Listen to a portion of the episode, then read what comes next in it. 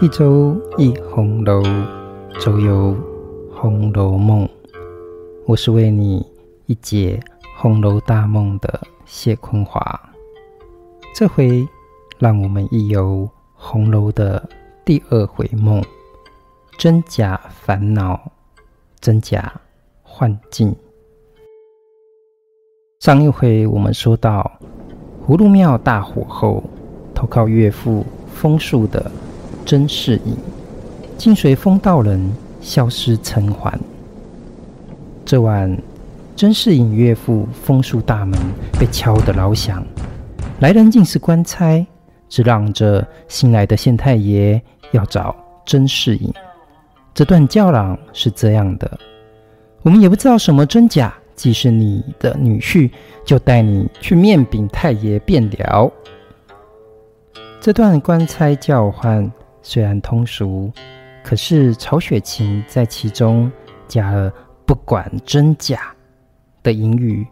其实呢，早就早早提点了听《红楼梦》、看《红楼梦》的人呢，这些姓氏里要引人明白的梦幻泡影。官差找不到甄士隐，便拉甄士隐的岳父封树回去县府交差。风树呢，直到晚上十点多才回了家，这才知道要找甄士隐的县太爷呢，不是别人，正是甄士隐当年救济过的贾雨村。因为前回啊，看到当年他向往过的丫头焦杏，于是呢，他就请县府里的公差来请甄士隐，没想到如今。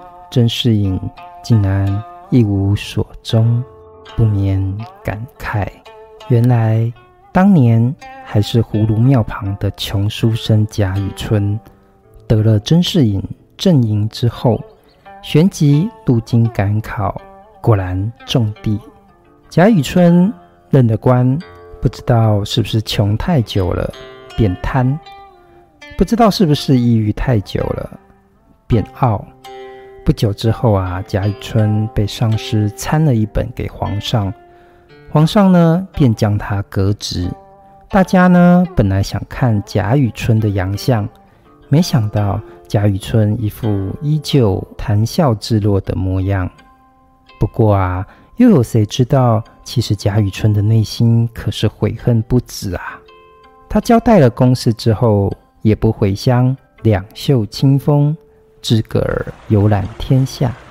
那一天，贾雨村游到了扬州，知道今年主持盐务的巡盐御史是林如海。这林如海不是别人，正是林黛玉的父亲。林如海出身贵族豪门，却考上过探花，可说是饱读诗书。可惜林氏一家人丁单薄。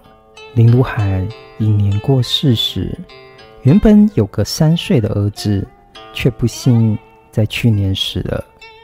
如今只有一个女儿林黛玉。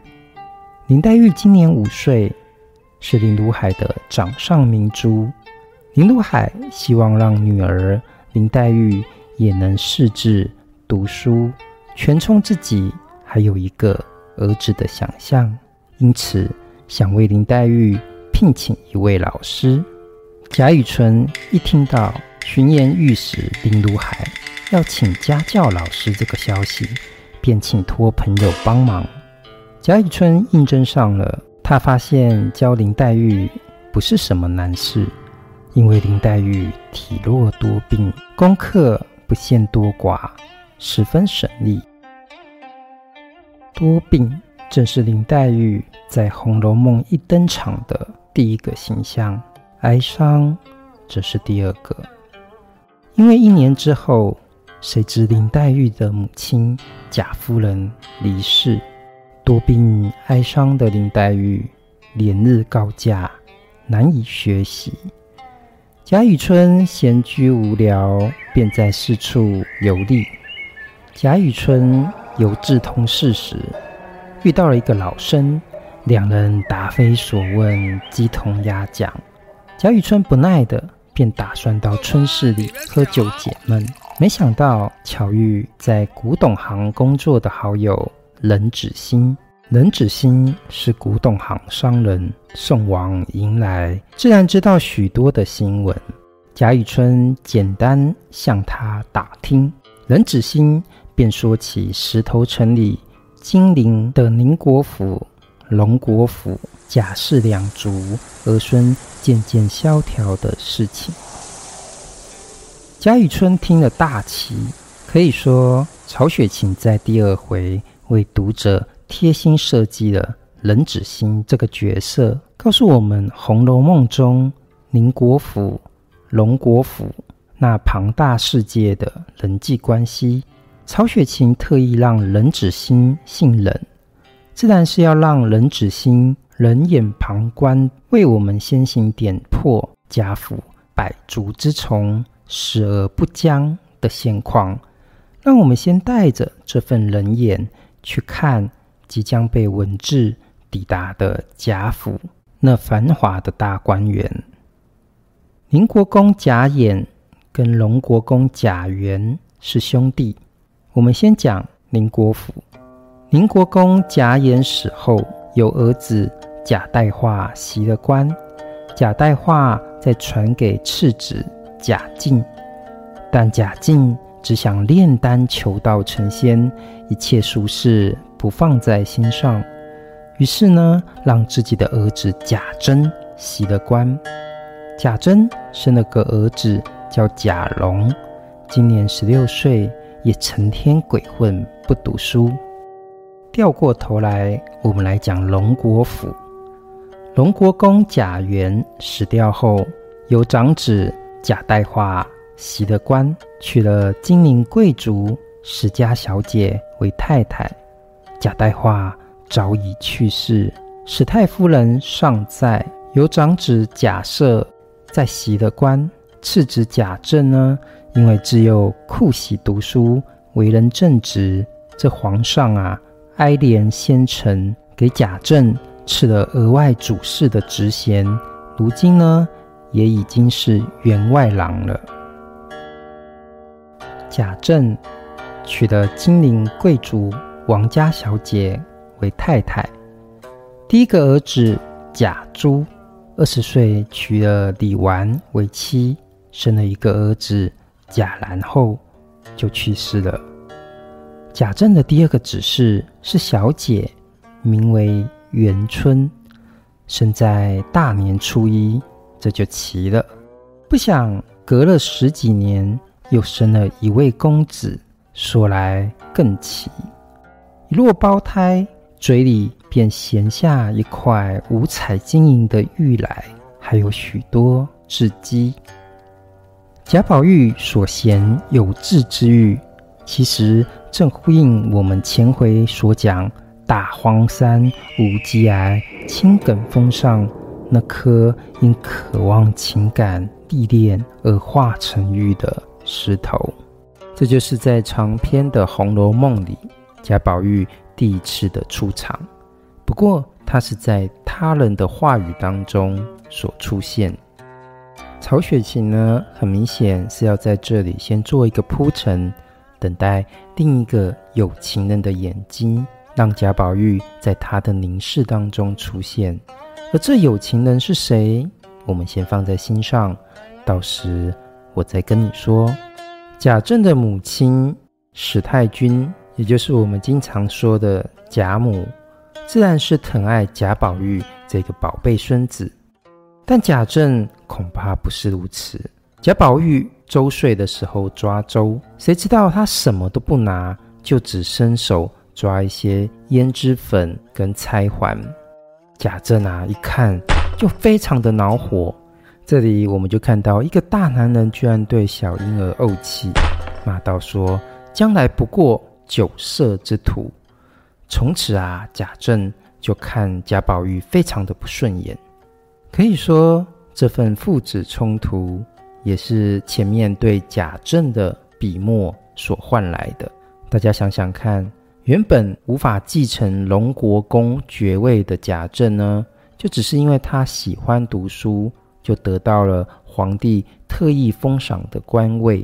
可以说，贾政呢，从儒家换来了一个现实当中的地位，这使得贾政的面目举止在小说当中总是呈现出一个彻彻底底的儒家形象。所以呢，他自然是看不惯贾宝玉自己的儿子这个模样，即使贾宝玉是自己的骨肉。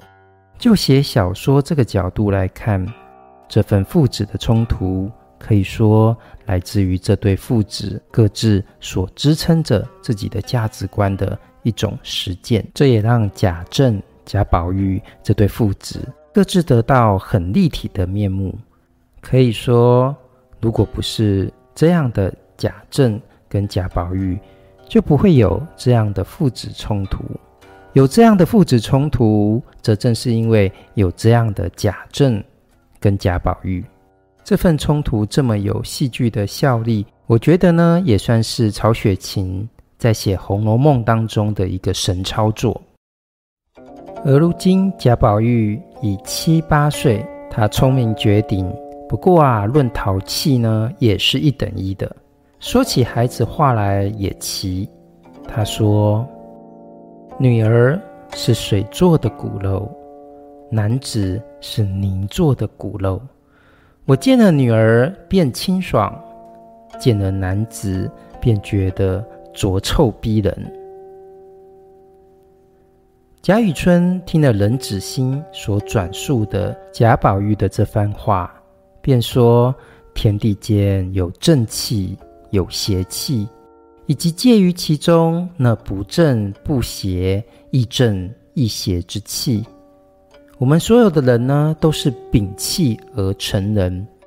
而这种亦正亦邪之气呢，若生在公侯富贵之家，则为情痴情种；若生于诗书清贫之族。”则为义士高人，纵然生于薄祚寒门，甚至为杞忧为民娼，也不会成为平庸的贩夫走卒的。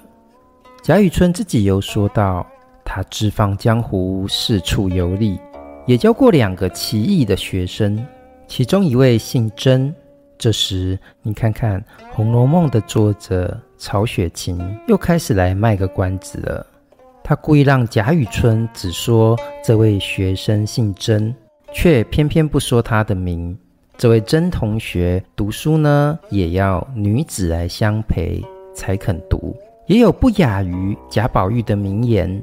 这“女儿”两个字，极尊贵、极清静的，比起那些瑞兽、珍禽、奇花异草，更觉稀罕尊贵呢。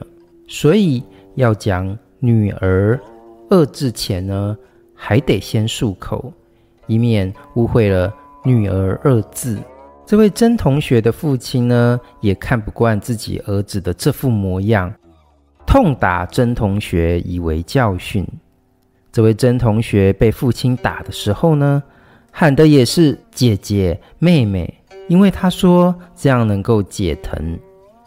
这甄同学自然也是所谓的情痴情种了。听到这里，我想大家也会好奇，到底甄同学叫什么名字呢？曹雪芹呢，一直要到《红楼梦》的第五十六回才揭晓。但是我觉得在这里先跟大家讲答案，应该也是无伤大雅。各位听众，如果想知道答案的朋友，可以呢听到本集最后的音乐。在那个音乐之后呢，我会悄悄的跟大家说。但是如果不想先知道答案的朋友也没有关系，你听到最后的音乐的时候就赶快把它切掉。话说啊，贾雨村教到这样的怪咖学生，可以说是一个头两个大，他干脆辞职了。所以如今呢，便在巡盐御史林如海的家中教林黛玉。冷子兴听了贾雨村的这番来历，接着话说，贾府中的史老夫人疼孙女，在她这边一起读书的孙女呢，正是迎春、探春、惜春，而前面所提的元春呢，则已经入宫担任女史了。各位听众们，我们一起来玩味一下这元春、迎春、探春、惜春这四春的命名，只取他们名字中的第一个字，一起念呢，正是元、迎、探、惜。按照《红楼梦》第一回就非常喜欢用的谐音，隐含寓意的路子，大家觉得元、迎、探、惜的谐音是什么呢？欢迎在留言区留言，一起讨论。冷子兴话锋一转，又带出一个重要的女子。这女子是荣国府荣国公贾赦长子贾琏的妻子，是贾政妻子王氏的内侄女。当然呢，也是出身权贵了。尽管丈夫贾琏也是不读书的，但是他模样又极标致，言谈又极爽利。心机又极深细，竟是个男人万不及的。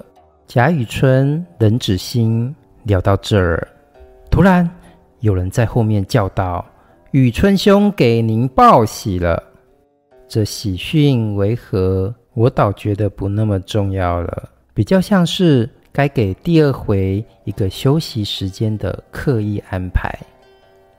如果说，《红楼梦》第二回以世俗之人贾雨村、冷子兴的聊天，写实又现实的打开《红楼梦》最主要的人物关系地图。那么，在这回的最后，能大张旗鼓铺陈的王氏究竟是谁？又是如何能在《红楼梦》前半段呼风唤雨呢？而贾宝玉。又将会在哪一个有情女子的眼中当中登场呢？我们就请听下回分解。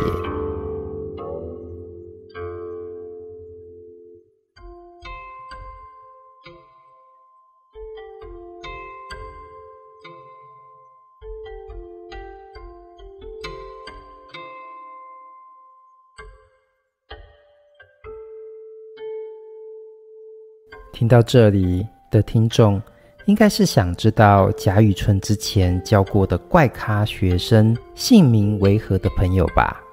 这个成天喊着女儿姐妹的学生呢，就叫做甄宝玉，恰好与贾宝玉又成一个真真假假的对比。将来他们如何相遇，又有何互动？就请继续收听一周一红楼，周游红楼梦。